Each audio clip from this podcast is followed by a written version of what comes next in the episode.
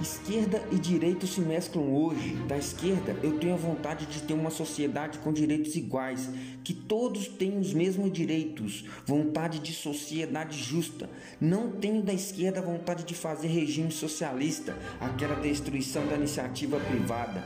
Da direita eu gosto da ordem, eu não gosto da desordem da esquerda, da baderna, das invasões. Eu sou nacionalista convicto, eu quero uma terra no qual nos orgulhemos, que seja próxima para nossos filhos filhos e netos.